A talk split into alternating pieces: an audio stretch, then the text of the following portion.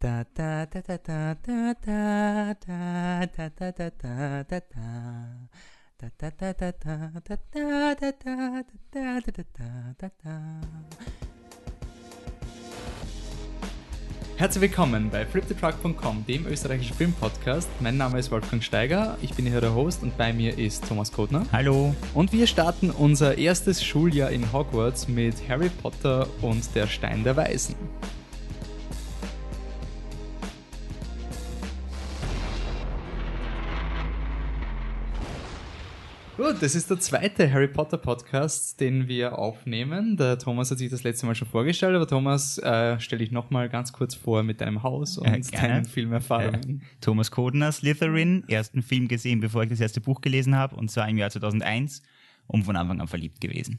Okay. Äh, Wolfgang Steiger, bekennender Hufflepuff, ersten Film gesehen, nachdem ich die ersten vier Bücher gelesen habe, hat man nicht ganz so getaugt. Und was wir jetzt vorbereitet haben, ist, wir werden den ersten Film Revue passieren. Das ist Teil unserer ähm, dann wahrscheinlich im Endeffekt zehnteiligen Podcast-Reihe, wo wir jeden einzelnen Teil durchgehen. Wir haben schon einen Preview-Podcast aufgenommen, den könnt ihr euch nochmal anhören.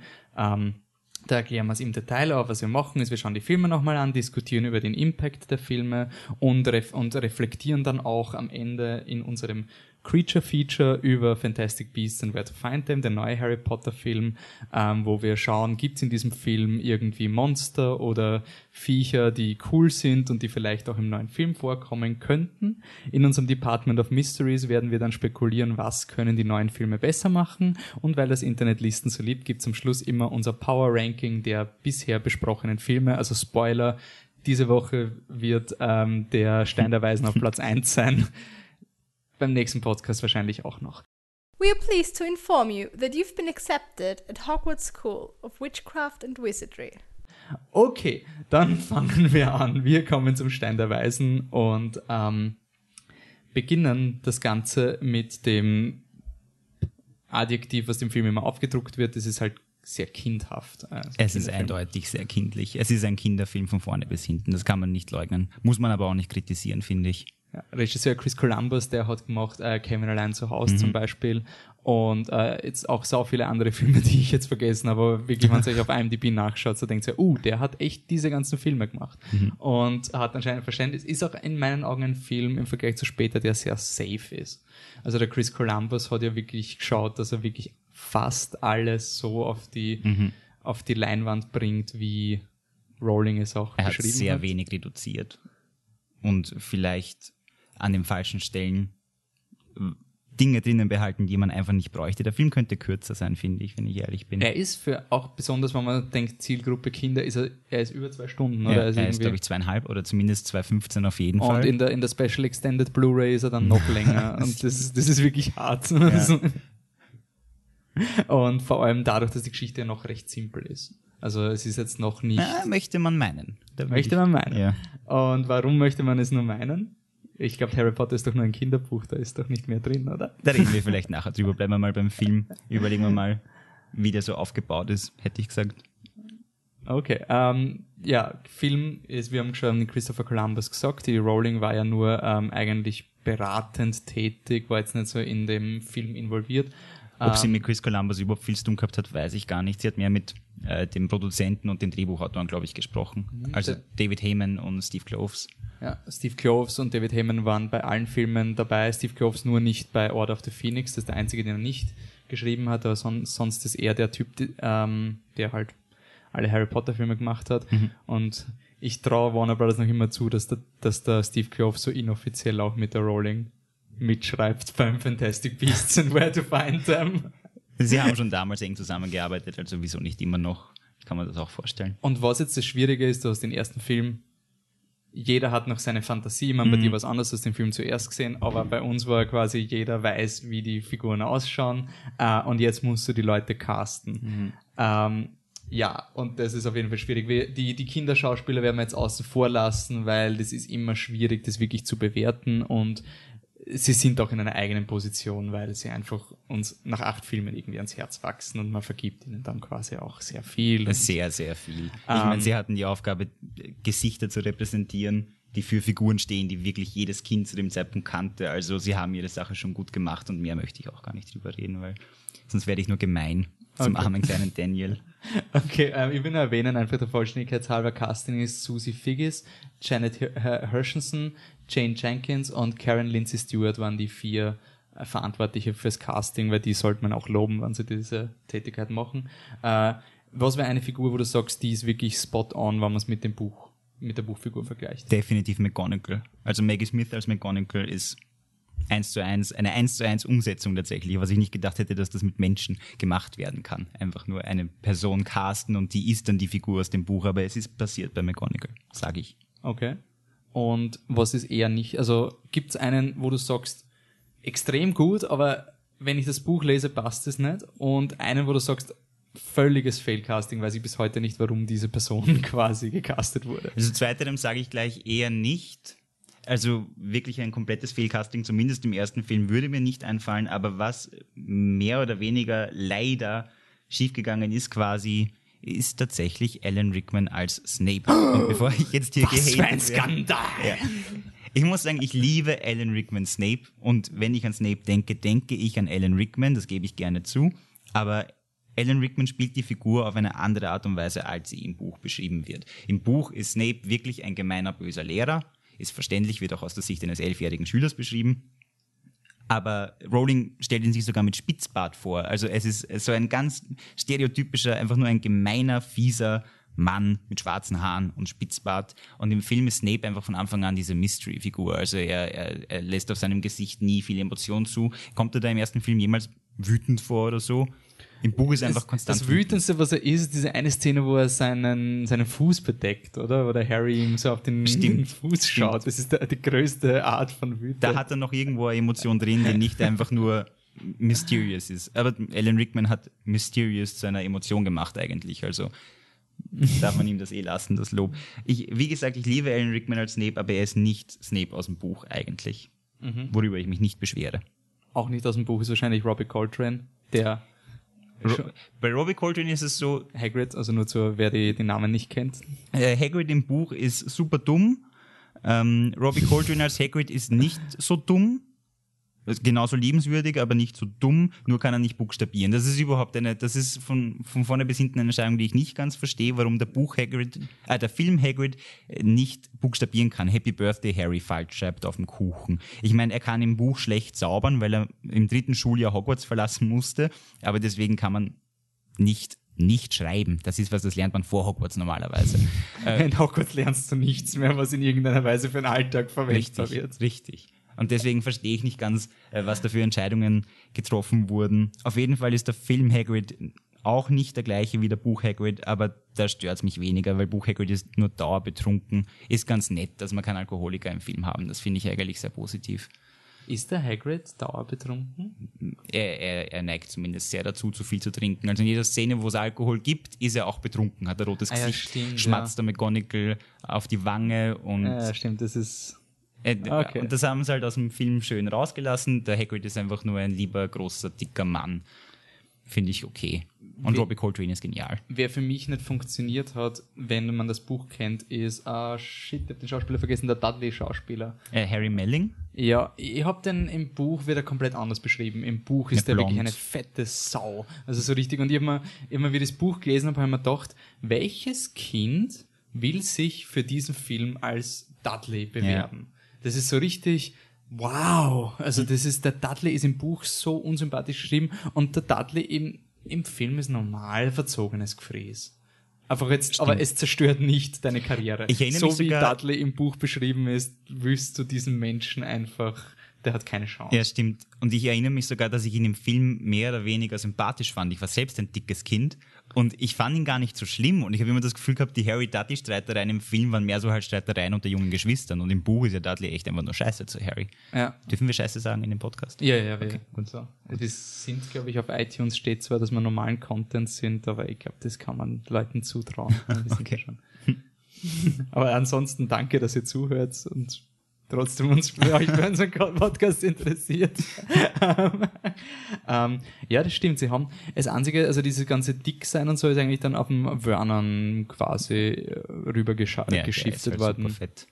Ähm, wird auch immer ärger. Im fünften Film hat es dann diesen Shot gegeben, wo ich mir gedacht habe, oh mein Gott. Das schaut einfach nur noch lächerlich aus, aber im fünften Film schauen die Dursleys überhaupt lächerlich aus, reden wir dann beim fünften Kommt dann, Film nein, in unserem, in unserem Mist, da hatten wir noch Mysteries, kommen dann eh noch zu den Dursleys. Mhm. Äh, ein, eine kurze Anmerkung, auch wenn wir gesagt haben, Kinderschauspieler außen vor, ich breche die Regel gleich mal, nachdem ich sie aufgestellt habe.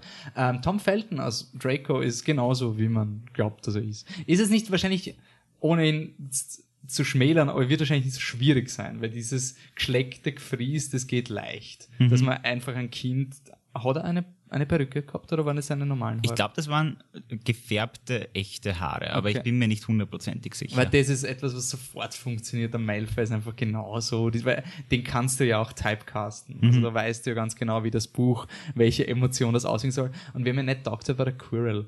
Den, den habe ich irgendwie zu normal gefunden. aber das fand ich Irgendwie. wieder das Coole dran. Das ist eben Ja, das, dieser, das, das, das stimmt schon. Aber ich habe mir im Buch hab ich gar nicht so normal vorgestellt. Ich habe mir im Buch irgendwie so vorgestellt wie diesen, diesen unangenehmen, stinkenden Nachbarn. so diesen, du hast ein bisschen Mitleid mit ihm und so. Und der Quirrell schaut halt wirklich wie ein normaler Lehrer aus, Mhm. was wahrscheinlich im, im Visuellen besser kommt, damit er einfach nicht auffällt als Bösewicht. Mhm. Weil wenn du noch nicht gewusst hast, wie komplex Harry Potter ist, dann, dann schaust du diesen Film, du hast diese Dörtel, der Dursley ist reißerisch und dick, also der, der Onkel Werner zumindest, Mhm. und dann hast du den eindeutig bösen Lehrer und so, es ist alles ein bisschen überzeichnet Mhm. und dann gibt's halt den Twist mit, ah, never judge, mh, beurteile niemals ein Buch nach seinem Umschlag und hast dann den anderen als Bösewicht. Mhm. Also ich habe niemanden kennt, der den Film, ich meine, ich habe nur Kinder zu dem Zeitpunkt gekannt, Mhm. ähm, die wirklich draufgekommen sind, wenn sie das Buch nicht gelesen haben, dass, dass der Snape nicht der Böse ich ist. kenne auch niemanden, das, der im Buch draufgekommen ist, als er das Buch gelesen hat. Außer die Mal. Leute sagen es dir schon die ganze Zeit, Ja, dass, stimmt, man, dass man aufpassen muss. Aber ja, natürlich, es ist uroffensichtlich der Snape und du erwartest nicht mehr. Und wieso, jetzt können wir voll die tolle Überleitung machen, wieso kann man sich mehr erwarten? Wir holen jetzt unsere Marauders Map raus. Mhm. Mischief managed. Boah, das war eine spontane Segmentbenennung, die wir jetzt beibehalten. Also Marauders Map, wie adaptiert man Harry Potter und was hat die J.K. Rowling überhaupt mal für den Film hergeben von der Planung, dass die Filme überhaupt so viel machen haben können. Es ist gut, dass wir beim ersten Film schon drüber reden. Als erster Film hatte er ja wirklich die Aufgabe für die gesamte Reihe, das, das Grundwerk und den Bauplan einmal vorzubereiten und vorzulegen. Und das ist nichts anderes, als was das erste Buch gemacht hat. Eine, eine, ich weiß gar nicht, wie bekannte Geschichte war mal bekannter, ist nämlich die, dass Rowling ja tatsächlich, bevor sie Band 1 publiziert hat, die gesamte Reihe von vorne bis hinten geplant hat. Sie hat fünf Jahre lang tatsächlich, sie hat 1990 hatte sie die Idee und sie hat bis 1995 die Buchreihe geplant und den ersten Band geschrieben, damit alles da ist, was man braucht für die späteren Bände. Sie wusste genau, wohin es führen soll, was passieren soll. Und das wurde mehr oder weniger, nehme ich an, auf den ersten Film übertragen. Erstmal hat Rowling zum ersten Mal mit anderen über ihre Planung kommunizieren müssen. Damit fängt schon mal an. Das heißt, Chris Columbus und so mussten sich auch darauf vorbereiten, was brauchen wir im Film und was nicht.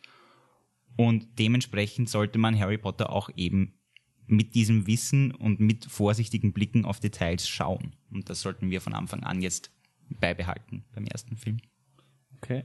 Ähm, es ist ja so, bei Harry Potter, also schwank wieder zu den Büchern, wir haben ja eh gesagt, das wird quasi auch so ein Buchpodcast werden. Ich möchte auch noch anmerken, wir werden sehr oft ins Denglische verfallen, weil wir diese Bücher irgendwann bei Buch 5 war es bei mir, habe ich das erste Mal Englisch gelesen, was bei dir? Bei Buch- mir war es Band 6. Band aber, sechs, okay. ja. Und das heißt, man hat dann irgendwann quasi die Vokabel geändert. Deswegen habe ich vorher auch Marauders Map gesagt und nicht Karte des Rumtreibers. Also bitte entschuldigt uns da. Ich hoffe, ihr seid Harry. Und außerdem, wir sind nicht in Frankreich, wo Hogwarts Putla heißt. Also ihr habt es eh noch einfach. Ähm, deswegen, der Moment, wo du drauf kommst, dass in Harry Potter mehr drinnen ist, das war bei mir, ähm, es war, glaube ich, die Prophezeiung war Buch 5. ja. Und wir haben das vierte Buch ist, glaube ich, rausgekommen, da war gerade der Hype und dann habe ich nochmal die ersten drei gelesen und dann sagte Herr, äh, der, der Dumbledore, oh, das war im dritten Teil, das war Professor Trelawneys zweite richtige Prophezeiung. Und ich bin das Kind Prä-Internet, habe keinen Kontakt zu den Verschwörungstheorien gehabt, bin ich ge- gesessen und habe gedacht, hm, ich schreibe mir das mal auf, weil das klingt irgendwie komisch. Was war die erste Prophezeiung? Und dann lese ich das fünfte Buch und das war so ein What? Und nicht nur das, dass diese Prophezeiung vorkommt, in dem Buch wird dann noch gesagt, hey, du hast mich schon im ersten Jahr gefragt, was hinter deiner Narbe steckt. Und dann habe ich n- Buch 5 weggelegt, Buch 1 rausgeholt und nachgelesen, ob das stimmt. Und ich habe mir gedacht, das gibt's nicht. Das ist einfach arg.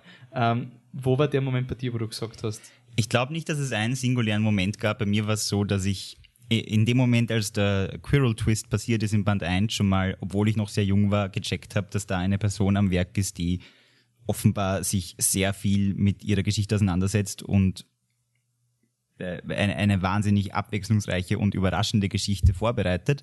Es war dann mit Band 2 schon so, dass ich gesehen habe, okay, es gibt eine Voldemort-Vorgeschichte. Voldemort ist nicht einfach nur ein Bösewicht, sondern das war mal ein Schüler in Hogwarts, wo ich begonnen habe zu ahnen, dass Rowling da äh, ein sehr breites Spektrum an Handlungssträngen für uns vorbereitet. Und es war so ein langsames Draufkommen eigentlich. Für mich war der Moment, in dem mir klar wurde, dass äh, hier, dass ich hier viele Twists und Turns, überraschende Wenden erwarten muss, eigentlich in Band 3 als mhm. der große Twist in Band 3 gab, weil ich nochmal vorwegnehmen sollen, wenn wir eh noch über Film 3 auch reden. Äh, dieser große Twist mit einem Haustier, das eigentlich sehr viel relevanter ist, als man glaubt, der war es bei mir, der dann mir klar gemacht hat, die Geschichte ist extrem verstrickt und ich sollte mhm. das vielleicht genauer lesen, als ich es bisher getan habe. Ja. Ähm, Film 1 ist jetzt natürlich nicht so kompliziert wie die Bücher. Ähm, aber es gibt auch im Film 1 schon Dinge, wo sie quasi vorausplanen, was wäre da etwas.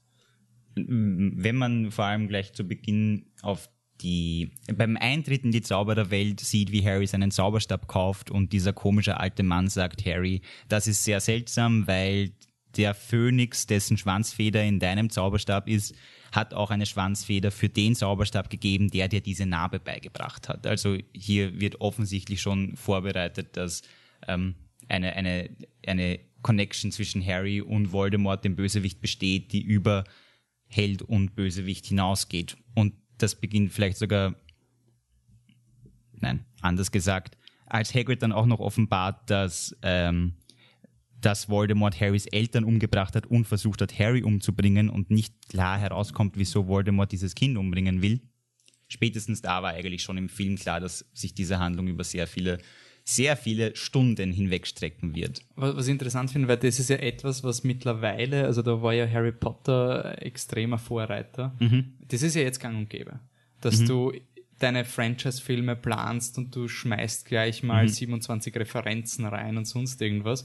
Ähm, und Harry Potter hat halt den Vorteil gehabt, dass das halt wirklich auch schon im Vorhinein geplant war. Mhm. Und nicht so ein, äh, was jetzt zum Beispiel bei den bei die Superheldenfilmen ist immer so ein, oh, ich mache jetzt eine obskure Referenz, die wird niemand checken und dann mhm. sitzen die Comic-Fans, oh ja, der hat genau das gemeint, was ich kenne, das Comic habe ich gelesen. und diese Dinge in Harry Potter, sie funktionieren, weil sie dir nicht so auffallen. Es ist so, oh, weird, dein Zauberstab stimmt. ist irgendwie mit Voldemort verbunden. Stimmt. Aber es ist kaschiert, weil es geht eigentlich für dich als Zuschauer geht's mal darum, oho, da hat jemand was, du weißt ja gar nicht, dass der Harry von Voldemort attackiert ist zu diesem Zeitpunkt. Mhm. Und deswegen denkst du dann nicht mehr über die Zauberstäbe nach, weil es führt komplett logisch zur Voldemort-Story. Mhm. Und das ist halt einfach gutes Franchise aufbauen, dass du nicht einfach so mit dem Finger drauf zeigst und schau mal, oh, da ist die Maske für Teil 7 oder so. Ich meine, sie haben es dann schon ein bisschen gemacht. Im vierten Film gibt es dann so Momente, wo sie so visuell Dinge vom siebten Buch reinschmeißen. Ja, aber äh, das war dann schon ein bisschen eher Budget, aber das war wirklich einfach ein ganz, wo wirklich einfach Langform-Storytelling mhm. gemacht worden ist. Und ich, ich frage mich gerade wirklich, ob es ein Franchise game hat. Herr der Ringe zählt nicht, weil es war ein Buch. Mhm dass es wirklich einzelne Filme schon gehabt hat, wo aber trotzdem schon diese, diese durchstrukturierte Handlung war. Ähm, könnt's, wenn ihr was wisst, lasst es uns wissen. Äh, ich würde jetzt mal Saw in den Raum werfen und wieder mal ein ja. paar Leute aus dem Podcast verlieren. eh klar, aber mein Gott, ich stehe dazu. ähm, aber nicht nur J.K. Rowling hat ja geplant. Auch im Film wird geplant. Wir haben den Meister des Planens. Wir haben den Menschen, dessen Backup-Pläne mehr Backup-Pläne haben als Batman. Nämlich Albus Dumbledore. Albus Percival Wulfric Brian Dumbledore. Du weißt alle, wow, okay. Na, selbstverständlich. okay, deswegen bist du ja bei dem Podcast. Ja. ähm, jo, ähm, Wenn man drüber nachdenkt, ist ja ähm, die, die Tatsache, dass Rowling die ganze Reihe geplant hat, kommt in den Büchern selbst mehr oder weniger dadurch heraus, dass Dumbledore ebenfalls von Anfang an planend hinter dieser Handlung steckt. Zumindest erkennt man das später und man erkennt Ansätze davon auch schon anfangs. Ich weiß, im Film wird leider nicht erwähnt, dass Dumbledore Harry äh, den Tarnumhang von seinem Vater geschickt hat. Mhm. Also, zumindest soweit Es steht kenne. nur im Brief, dein Vater genau. gab ihn mir. Also man, aber, aber man weiß nicht, dass Dumbledore die, derjenige welche ist. Ähm, also Dumbledore hat von Anfang an in, in Dingen seine Finger im Spiel, wo man es gar nicht glauben und wissen will. Und, und die, die, eine Frage, die wir uns stellen wollen, ist, wie diese, diese Planung von Dumbledore funktioniert, ob die funktionieren kann. Das werde ich im Laufe der nächsten Filme auch noch mehrmals ansprechen, weil hin und wieder scheint Dumbledore Fehler zu machen oder zumindest sich merkwürdig zu verhalten, wenn man seine Planungsfähigkeit mitbedenkt. Und dadurch, dass uns den ganzen Podcast eben begleiten wird, ähm, nennen wir dieses Segment Overthinking It.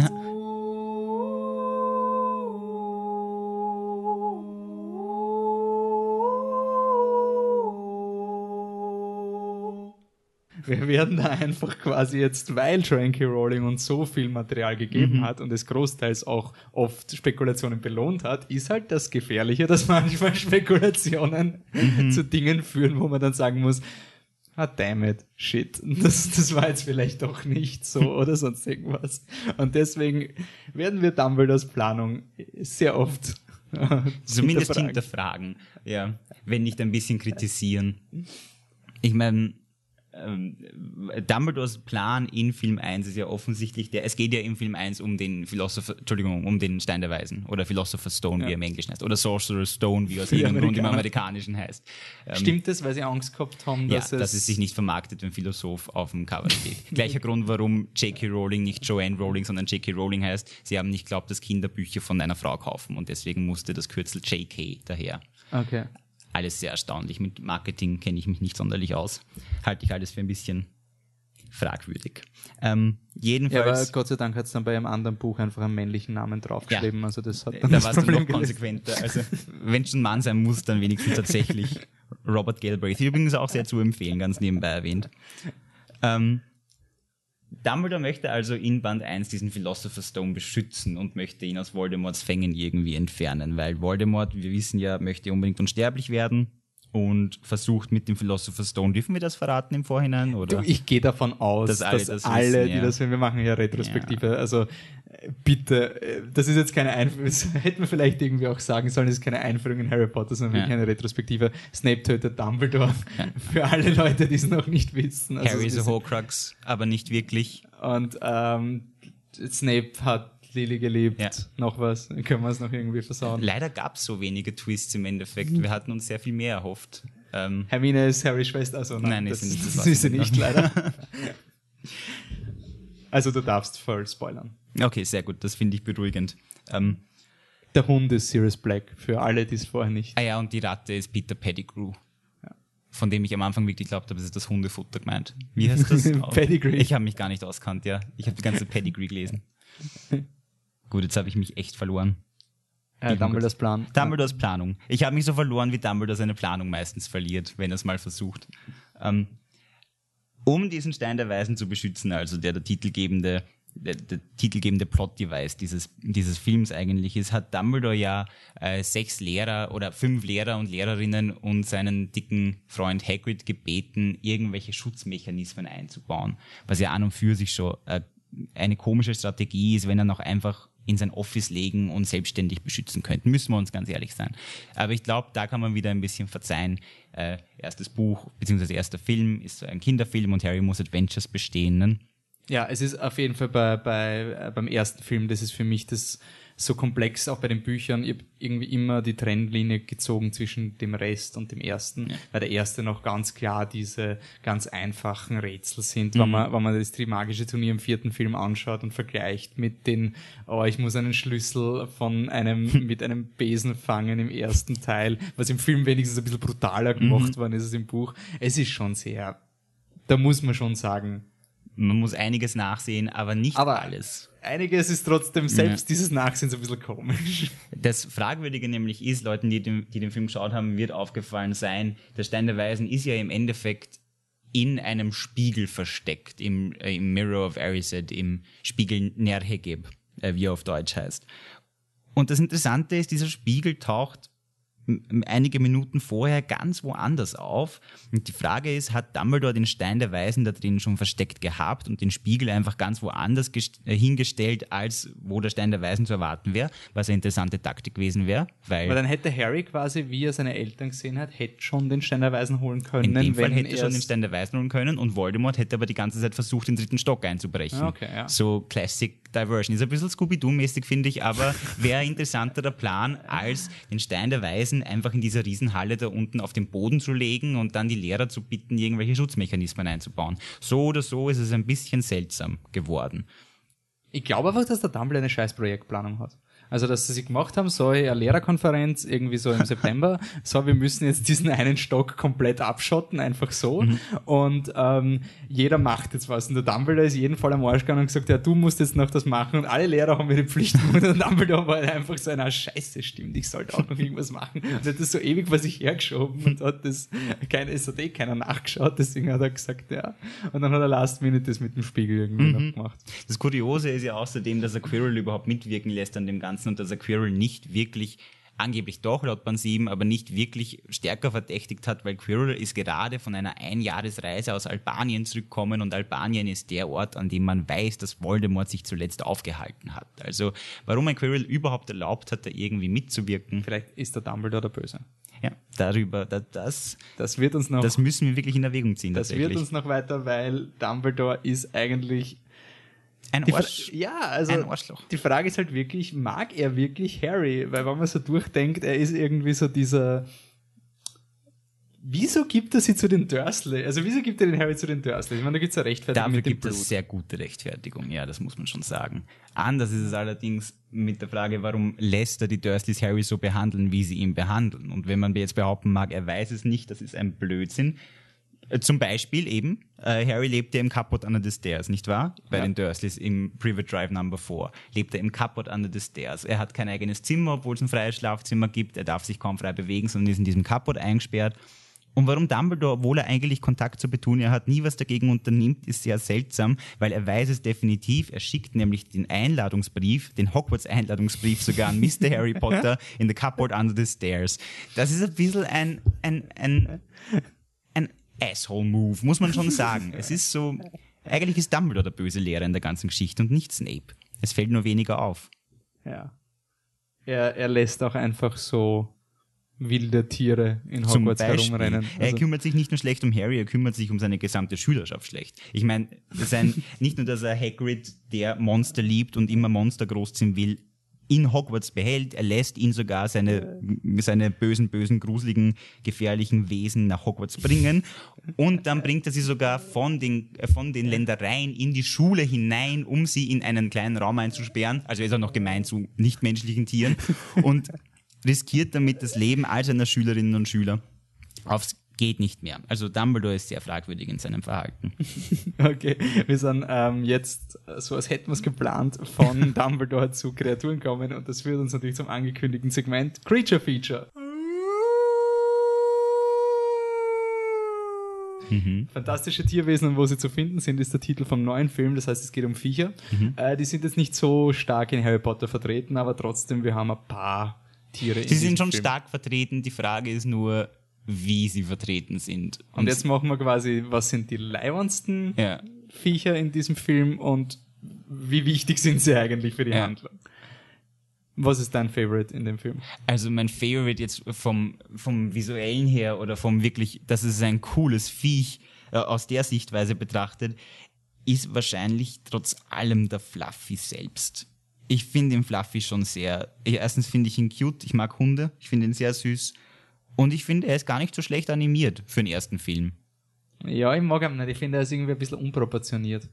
Ich finde ihn ein bisschen. Köpfe sind ein bisschen groß. Sie sind ein bisschen so seitlich. Es schaut so aus, als Ja. hätte jemand quasi Ja. so dieses Köpf. Also ich, den Fluffy, der ist ein modelliert nach einem Cerberus. Mhm. Äh, Da denke ich immer an den, den, den, den ähm, Disney Herkules. Mhm. So irgendwie habe ich mir gedacht. Also, ich meine, im Buch hätte ich schon gesagt Fluffy, weil die Vorstellung von einem dreiköpfigen Hund ist einfach cool. Das Mhm. war auch das, wie man am Schulhof quasi das Buch an die anderen weiterempfohlen hat. Und Lies das Buch, da gibt's einen dreiköpfigen Hund. Das war quasi die Kaufempfehlung. Mhm. Es war auch irgendwie für uns so der Money-Shot vom Film. So, weil jeder wollte halt wissen, wie der Fluffy ausschaut. Mhm. Norbert zählt irgendwie nicht, oder? Der ist zu uncool. Also im Buch vielleicht, aber jetzt nur vom Film tut er nicht viel. Er, er schlüpft aus seinem Ei. Er tut tatsächlich gar nichts. Also, Also nur weil ein Drache ist, will ihn da jetzt nicht, ich würde jetzt nicht Dragon Racism quasi ihn automatisch bevorzugen. Oder ist das Sexismus? Ja. Also quasi ihn automatisch bevorzugen, nur Mhm. weil er ein Drache ist. Das ist, da bin ich.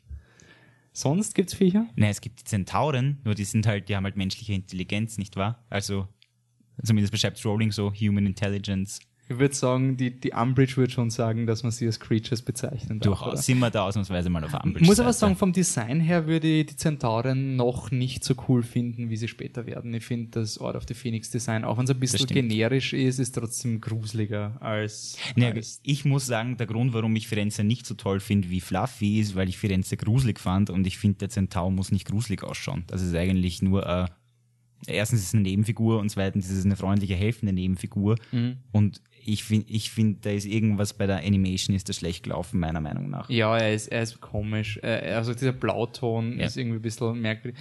Ähm, Gibt es irgendwas, wo wir sagen, das könnte von diesen Kreaturen im neuen Film sich auswirken? Fluffy Origins? Fluffy Origins wäre zum Beispiel lustig. Wir wissen nur, dass, was wissen wir eigentlich, dass Hagrid ihn bekommen hat. Wir wissen ja nicht wie, oder? Nicht unbedingt, nicht sehr diskret.